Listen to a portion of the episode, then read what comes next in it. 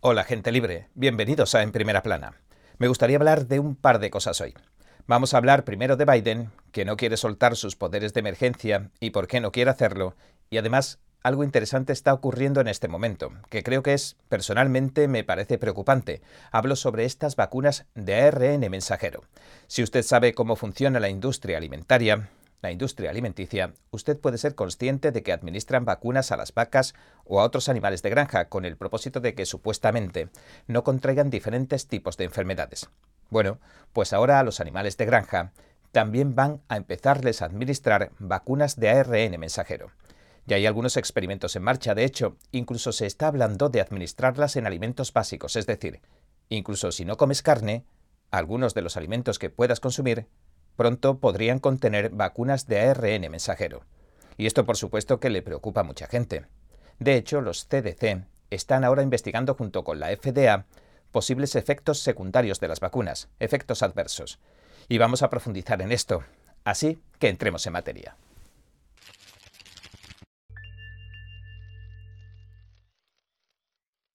Vamos a empezar con la noticia de que Biden acaba de renovar sus poderes de emergencia otra vez. No sé si recordarán que dijo que la pandemia se había terminado. Entonces, si se ha terminado, ¿por qué renueva los poderes de emergencia? Esto es algo que solo se justifica cuando sucede una emergencia grave. No se puede declarar, por ejemplo, una situación de emergencia nacional solo porque quieres disfrutar o seguir disfrutando de más poderes legales de los que normalmente te confiere tu cargo. Fox News informó recientemente que la administración Biden extendió la emergencia de salud pública COVID-19 otra vez. El Departamento de Salud y Servicios Humanos, el HHS de la Casa Blanca, ha extendido a prolongado el estado de emergencia por la COVID-19. El secretario del HHS, Becerra, anunció su decisión en una declaración que tituló Renovación de la decisión de que existe una emergencia de salud pública. Y aunque Biden dijo lo contrario, en el texto de la declaración de Becerra encontramos que en realidad no se refiere a la pandemia en sí, sino a lo que llama las incesantes consecuencias de la enfermedad del coronavirus COVID-19. Estas consecuencias también vamos a analizarlas en profundidad en la segunda parte del programa de hoy, porque son muy interesantes y reveladoras. Becerra concluye diciendo que volvieron a renovar la emergencia este 11 de enero, como han venido haciendo cada tres meses desde el 27 de junio de 2020. Esto significa que los poderes de emergencia del gobierno llevan activos dos años o algo más, lo que les ha permitido y permite hacer cosas que en circunstancias normales les impediría la ley. Y todo parece indicar que van a seguir renovando la situación de emergencia cada tres meses. Y como mencionamos, en septiembre del año pasado de 2022, Biden dijo que la pandemia de la COVID-19 había terminado. Si es así, ¿cuándo van a desactivar la emergencia? ¿Cuándo van a renunciar a estos poderes? Biden declaró exactamente eso. Entonces, ¿cómo se justifica que renueve la emergencia? Pues sencillamente diciendo que todavía hay un problema con la COVID. Entonces me pregunto si esto es endémico, como dicen, es decir, están diciendo que esto ha llegado aquí para quedarse y que hay que convivir con la COVID-19, porque es lo que están diciendo. ¿En qué momento van a considerar que la situación de emergencia ya ha pasado? ¿O va a ser una pandemia eterna? ¿Mantendrán todo esto para siempre en el mismo punto ya que la COVID-19 ha pasado a considerarse algo endémico o propio de la zona? Bueno, vamos a ver algo muy interesante sobre esta renovación, que en mi opinión nos muestra algo sumamente interesante. Ya han dejado de decir que se trata de la COVID-19. Eso es lo que se lee entre líneas, ¿no es verdad? Lo que están diciendo es que la emergencia ya no guarda relación con el virus en sí. La emergencia de la que hablan ahora apunta a las consecuencias del virus. Dicen que la renuevan exactamente debido a las incesantes consecuencias de la pandemia de la enfermedad por coronavirus 2019, COVID-19. ¿Qué está pasando? Bueno, pues es algo de lo que no puedo hablar aquí. En fin, creo que ya se hacen una idea. En nuestro canal de YouTube acaba de vencer una penalización de cuando nos cerraron el canal por última vez, cuando nos lo cerraron por hablar sobre un comunicado oficial que emitió la máxima autoridad de Florida sobre las vacunas y sobre ciertas precauciones que se aconsejaban tomar. Repito, era un comunicado oficial y lo cerraron. Así que para hablar de este asunto vamos a ver si en unos minutos no tenemos que dar el salto a la plataforma sin censura de Epoch TV del periódico Epoch Times en español. Es algo gratuito por el momento, así que si quieren mantenerse informados y no se nos han unido, pueden hacerlo. Solo tienen que introducir un correo electrónico para disfrutar de contenido de verdad. Bueno, y ahora volviendo a estos poderes de emergencia, a los que parece que la Administración de Estados Unidos no quiere renunciar, pues bien, Lo que preocupa a mucha gente es que el gobierno ahora puede hacer muchas cosas que antes la ley le impedía. Y esto de convertir a la COVID-19 en algo endémico, en algo de la zona, propio de la zona, podría convertirse en una hoja de ruta para establecer una nueva normalidad, ¿no creen? Porque cuando nos dicen que vamos a volver a la normalidad, uno se pregunta, bueno, ¿qué es lo normal? Así que han vuelto a fijar un nuevo modelo que, según dicen, representa lo que es normal. Y ya sabe, la nueva normalidad consiste en los pasaportes de vacunación, en la posibilidad de bloqueos y confinamientos, etcétera, etcétera. Es decir, todo este nuevo estado de las cosas en el que, esencialmente, el gobierno puede hacer cualquier cosa empleando como excusa la COVID-19. De hecho, se ha llegado al punto de que están alterando las leyes de las elecciones con el pretexto de la COVID-19. Y hablando de vacunas, adivinen qué vacunas va a encontrar muy pronto en su comida. En realidad, las vacunas, digamos, normales, llevan mucho tiempo en contacto con los alimentos y tienen un impacto cuestionable en su salud. Voy a tratar de explicarlo en todas las plataformas, aunque me parezca muy difícil de explicar con una censura tan feroz como existe, pero lo voy a intentar. Ahora están hablando de usar las vacunas de ARN mensajero, las nuevas vacunas experimentales para casi todo. Y en esto hay algunos nombres que quizás les resulten familiares, como Bill Gates. Me llamó la atención una noticia en PJ Media. Dice, Alerta roja. Las farmacéuticas planean inyectar vacunas de ARN mensajero al ganado que probablemente acabarán en los alimentos. El artículo explica que la industria farmacéutica lleva años trabajando en silencio inventando excusas y métodos para inyectarle al ganado, cuya carne acabará en el tracto digestivo humano, terapias de ARN mensajero que se comercializan como vacunas dice que se trata de un proyecto de investigación en curso de la Universidad Estatal de Iowa para vacas domesticadas. La idea, al parecer, es combatir un virus que ataca al ganado, el virus respiratorio sincitial bovino que puede provocar una neumonía. Pero lo interesante es lo que dice más adelante, cito. Nuestro objetivo general es probar un nuevo sistema de ARN mensajero para inducir una protección inmunológica contra la infección. Es decir, probarán algo nuevo, por lo tanto, podría asumirse que no se trata de lo mismo que han estado administrándonos hasta ahora en las vacunas. En otras palabras, están lanzando una nueva vacuna para el ganado. Y esta también terminaría en nuestros alimentos, ¿no? Bueno, el artículo continúa diciendo que en Australia el gobierno feliz con las vacunas, así lo llama, ha acelerado el desarrollo de una vacuna de ARN mensajero para el ganado en asociación con una empresa de biotecnología de Estados Unidos. Y su sitio web dice lo siguiente. El vicepremier y ministro regional de Nueva Gales del Sur, Paul Toll, dijo que el día de hoy marca un hito importante porque la tecnología de las vacunas garantiza que se protegerá la industria ganadera de Australia, valorada en 28.700 millones de dólares. Uf, aterrador, ¿no creen? También dice el ministro lo siguiente, los ciudadanos de Nueva Gales del Sur del gobierno se están tomando muy en serio la amenaza de la fiebre aftosa y la enfermedad cutánea nodular contagiosa, y este logro es otro paso adelante en la preparación para un posible brote. La COVID-19 nos demostró que se deben explorar todas las vías posibles para desarrollar vacunas y no dejaremos piedras sin remover. Pero esto no se para ahí. PJ Media informa que la investigación farmacéutica biotecnológica también está trabajando arduamente en las vacunas de ARN mensajero para la vida silvestre, así que ahora estamos hablando tanto de animales de granja como de animales sueltos en la naturaleza, a los que capturan para inyectarles cosas. Las vacunas ya se han inoculado en dos tercios de los hurones de patas negras que se han criado en cautividad. Esta es una especie en peligro de extinción, y el estudio dice que ninguno ha desarrollado COVID por el momento, como le ha ocurrido a parientes cercanos como el bisón europeo y señala que los investigadores han comenzado a aumentar los protocolos de seguridad en los parques zoológicos de los Estados Unidos, en los servicios de pesca y vida silvestre, en el Centro Nacional de Conservación del Hurón de Patas Negras en Colorado y en el Programa de Liberación de las Especies en Peligro de Extinción a nivel federal. Y con esto último, lo que se está diciendo es que es muy posible que veamos que se empiece a liberar incluso a los animales criados en cautividad en el medio silvestre, tras inyectarles las vacunas COVID-19, porque, según dicen, estos animales podrían contraer el SARS-CoV-2, alias el virus chino. Puede ser que las grandes farmacéuticas hayan descubierto un método para vacunar a aquellos a los que no estaban llegando, por eso no han dudado en vacunar a todos los animales también. Pero sin importar demasiado los motivos, aquí es donde se dirige todo este asunto a la vacunación de las especies. Y Bill Gates es una de las figuras principales de esto. Permítanme mostrárselo.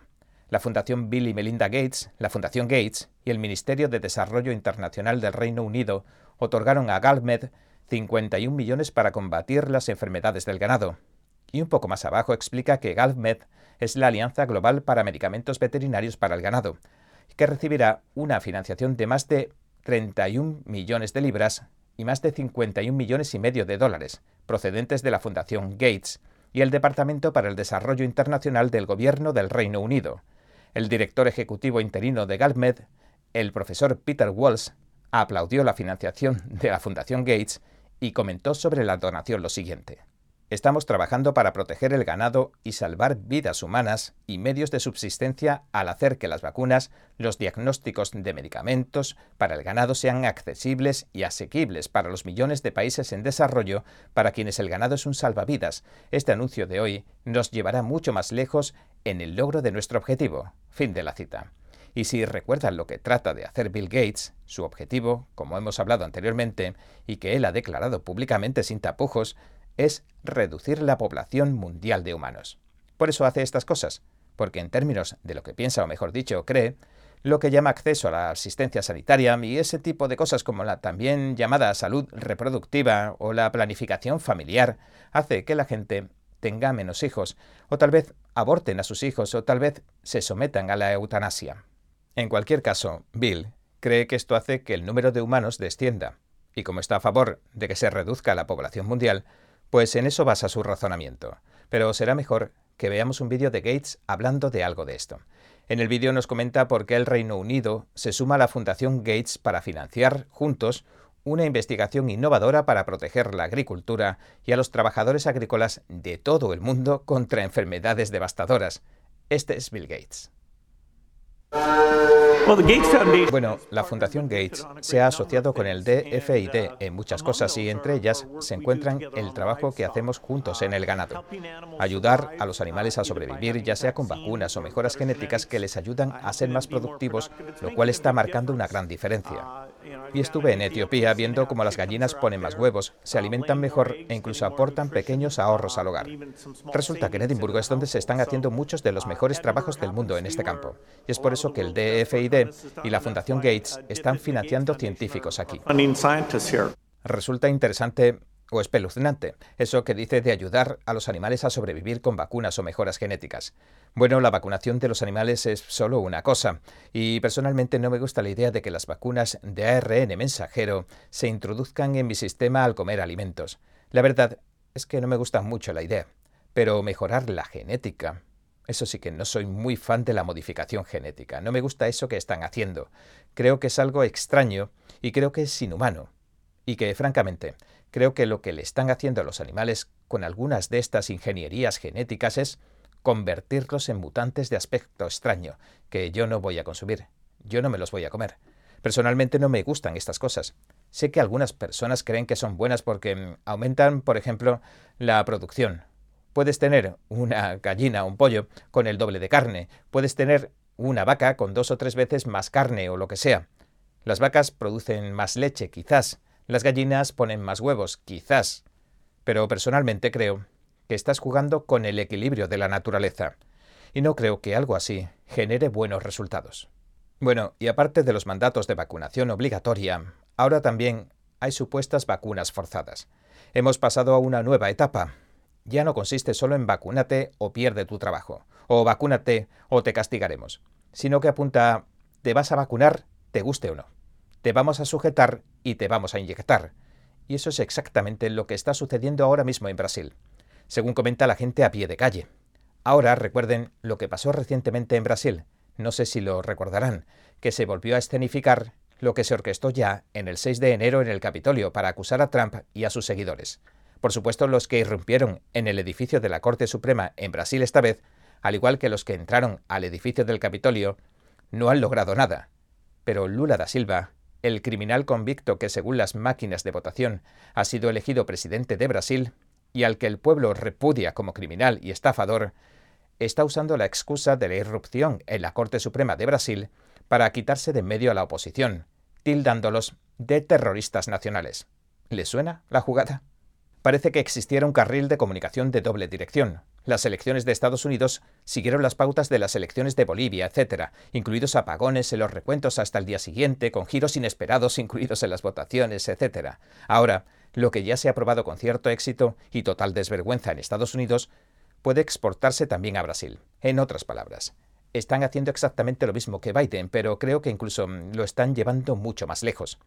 Bueno, aparte de amañar las elecciones brasileñas, esto se trata del nuevo modelo comunista que se trata de imponer también a escala mundial. Previamente amañas las elecciones, tanto como puedas. Luego robas las elecciones y después organizas un evento para hacer que sus rivales parezcan terroristas nacionales. Y acto seguido, usas eso mismo para destruir a tus enemigos políticos. Bueno, no sé si será el plan exacto, pero se ven vídeos de los agitadores en Brasil y parecen, parece lo mismo que pasó el 6 de enero. Y pasa lo mismo que pasó en Estados Unidos, donde la gente sospechaba que tal vez Antifa o los federales estuvieron implicados en algunos de los actos de violencia y muchas otras cosas así. En otras palabras, el 6 de enero en Estados Unidos y el 8 de enero creo que fue en Brasil fueron una y la misma cosa. De hecho, hay pruebas de vídeo, pruebas de vídeo muy convincentes, que muestran algunos de los incendios y algunos de los actos de violencia, etc. Y el comunista convicto Lula, Lula da Silva, que preside el foro de Sao Paulo, está enviando ahora a la gente a los gulags, a los campos de concentración. Es algo muy parecido a lo que Biden le está haciendo a los del 6 de enero. ¿Dónde los está lanzando? Pues básicamente al gulag, a los campos de concentración, donde llevan dos o tres años. Hablamos de confinamientos solitarios sin juicio previo, o de mantenerlos en condiciones de vida terribles. Y ahora en Brasil están vacunando a la fuerza a las personas que detienen en lo que se llama el gulag de Lula. Incluso dicen que el régimen de Brasil planea negarle a los senadores y a los representantes de la Cámara conservadores sus escaños, lo que significa que están usando este montaje, esta orquestación, esta confabulación para dar un golpe de Estado político. Y dice que han obligado a vacunarse a mil presos de los campos de concentración de Lula que arrestaron.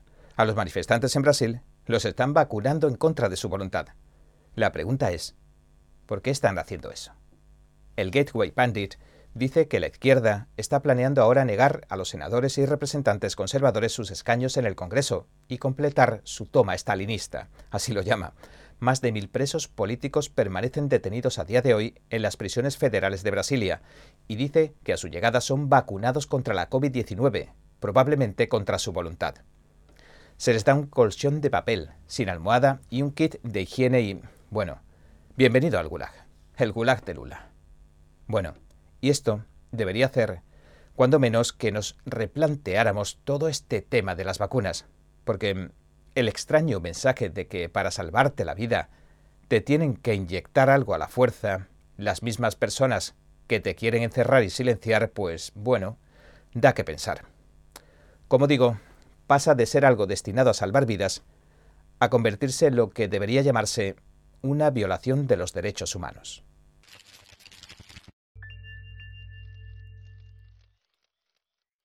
Bien, este ha sido nuestro episodio de hoy. Gracias por sintonizarnos. Si le gusta nuestro programa, por favor, no olvide darle a me gusta, suscribirse y compartir este vídeo con sus amigos y su familia, porque todo el mundo merece conocer los hechos. Una vez más, gracias por ver en primera plana. Nos vemos mañana. Creo que informarse de verdad es más que solo conocer los hechos, es investigar, es buscar la verdad para ser libre. ¿Quieres saber más? ¿Quieres llegar a la fuente? Venga con nosotros al Descubierto, un programa donde no solo compartimos las noticias, sino que también vemos los hechos desde diferentes ángulos y de manera imparcial. Suscríbase gratuitamente a nuestro canal al Descubierto y usted podrá tomar una decisión informada. Lo esperamos de lunes a viernes en YouTube y en Epoch TV 19 y 30 hora del Este.